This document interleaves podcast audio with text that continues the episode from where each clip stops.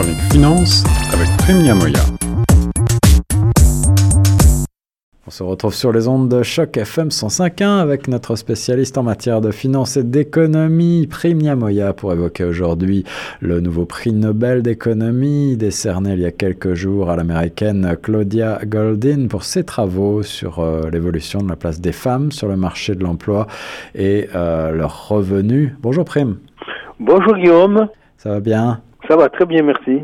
Euh, tu as, j'imagine, suivi de près euh, ces nominations des prix Nobel euh, si prestigieux en matière d'économie. Elle était favorite, Claudia Goldin. Elle a 77 ans. C'est donc sa carrière, en quelque sorte, qui est couronnée pour ses recherches et, pour avoir fait progresser la compréhension de la situation des femmes sur le marché du travail. C'est ce qu'a annoncé le jury du prix Nobel.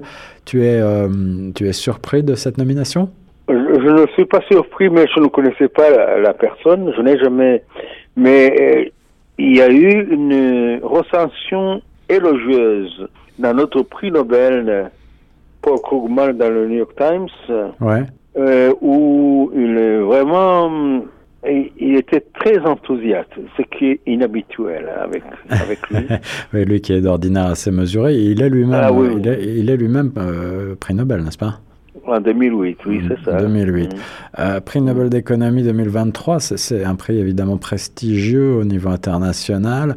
Euh, ici, on, parle euh, de ce fait d'égalité professionnelle entre les sexes, d'équité. La, la, voie est encore longue, mais on pense que le jury du Nobel a voulu justement essayer de faire avancer la cause. Absolument. D'ailleurs, c'est la première femme récompensée toute seule pour le prix Nobel. Ouais, ouais. Et sur 51 lauréats, c'est la troisième femme qui a eu le prix Nobel, c'est-à-dire qu'elle entre doucement dans le rang. Il y avait, une, il y euh, avait une femme euh, franco-américaine déjà en 2019, euh, Esther oui, 2003, oui, Esther Duflo qui enseigne, à, l'a eu avec son mari, je pense. Ah oui, c'est ça. Oui, oui, elle enseigne à MIT. D'ailleurs, tu vois tout de suite que il y a une filiation intellectuelle, ça passe de MIT à Harvard, Harvard, euh, MIT, etc., ou Stanford, ou Berkeley, etc. Donc, elle a suivi le parcours euh, classique des prix Nobel. Elle a été à Cornell. Euh, et puis, elle a suivi à Chicago pour son doctorat. Ensuite, elle a enseigné dans plusieurs universités américaines pour atterrir à Harvard en 1900, dans les années 80. 80 étant la première femme euh, professeure au département. Mhm. Donc voilà, elle a révolutionné en fait la pensée sur l'économie du travail. Et, la place des femmes évidemment dans cette économie. Oui, oui, en dépouillant euh, des statistiques de plus de deux siècles sur la place des femmes sur le marché du travail. Elle a fait un, fait, un travail extraordinaire, il faut le dire. Mais elle a, elle a montré, elle a montré malgré tout euh, euh, l'ampleur des différences. Là, je lisais euh, les conclusions de certaines de ces études à l'échelle mondiale. Environ 50% des femmes participent au marché du travail contre 80% des hommes. et les femmes gagnent moins et, ont moins de chances d'atteindre le sommet de l'échelle professionnelle, nous dit-elle, en sortant un plafond de verre. C'est aussi un des membres du, du comité Qui, qui la cite. Euh, il y a donc encore beaucoup de travail à effectuer. Ah, il y a encore beaucoup de travail, mais elle est pionnière. Sur plus de quatre décennies, elle a fait des travaux extraordinaires sur le, sur le marché du travail. Ce qui fait dire à Paul Krugman que la recherche économique de Goldin est un modèle de ce que les sciences sociales devraient être. Elle mérite doublement son prix Nobel.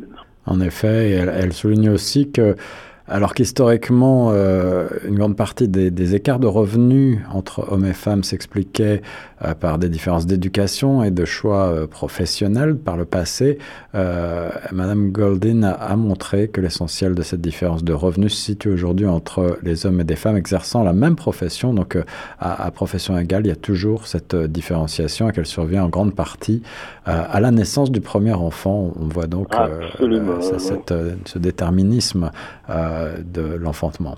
et que ces inégalités restent malgré tout. En effet. Alors, Même si elle a écrit un, article en disant euh, Why Women Won? Pourquoi les femmes ont gagné? Mais avec évidemment une, une nuance, parce qu'il y a une rétro-régression actuellement en matière de politique économique, mm-hmm. sur par exemple le, retour en arrière de, de, de l'accès au contrôle des naissances. À la, contraception aux États-Unis en mm. particulier, bien ah, son pays de naissance, son pays d'origine. En effet. Alors, euh, d'un point de vue macroéconomique, euh, Prime, je te propose aussi de, faire un bref point aujourd'hui euh, pour prendre le pouls de la planète économie avec le risque de stagflation qui augmente, souligné par nombreux de nos, nos confrères et observateurs économiques. Est-ce que tu peux nous rappeler en deux mots ce qu'est la stagflation? Oui, la stagflation, c'est un, un nom qui n'est pas très beau parce qu'il est très pessimiste. C'est à la fois la stagnation de l'économie, c'est-à-dire euh, une économie pratiquement en récession. Oui, un faible taux d'inflation. Aussi. Oui, avec euh, un taux d'inflation élevé. un taux d'inflation élevé, pardon, mais euh, voilà, et une faible un croissance. taux de chômage élevé aussi. Ce qui n'est pas tout à fait le cas actuellement pour l'économie canadienne et nord-américaine.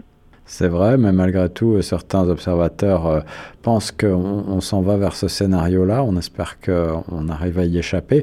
Les récents événements euh, géopolitiques, en particulier euh, la guerre au Moyen-Orient, tendent à, renforcer le pessimisme. Oui, ça tend à renforcer le pessimisme dans le prix du pétrole, d'ailleurs, qui a augmenté, compte tenu de tous ces événements au Moyen-Orient. Mais moi, je pense que il faut être prudent dans nos prévisions, dans la mesure où effectivement la politique euh, globale sur le plan géopolitique va certainement peser sur l'évolution de la croissance globale au niveau mondial. Mais je pense que les banques centrales aussi ont appris la leçon des années 70-80 quand la stagnation était véritablement un gros problème. Rappelle-toi ce qui s'est passé dans les années 70 et 80 en Grande-Bretagne et aux États-Unis, mhm. quand les taux d'intérêt ont atteint 21%. Faut pas oublier. On en est encore loin, heureusement.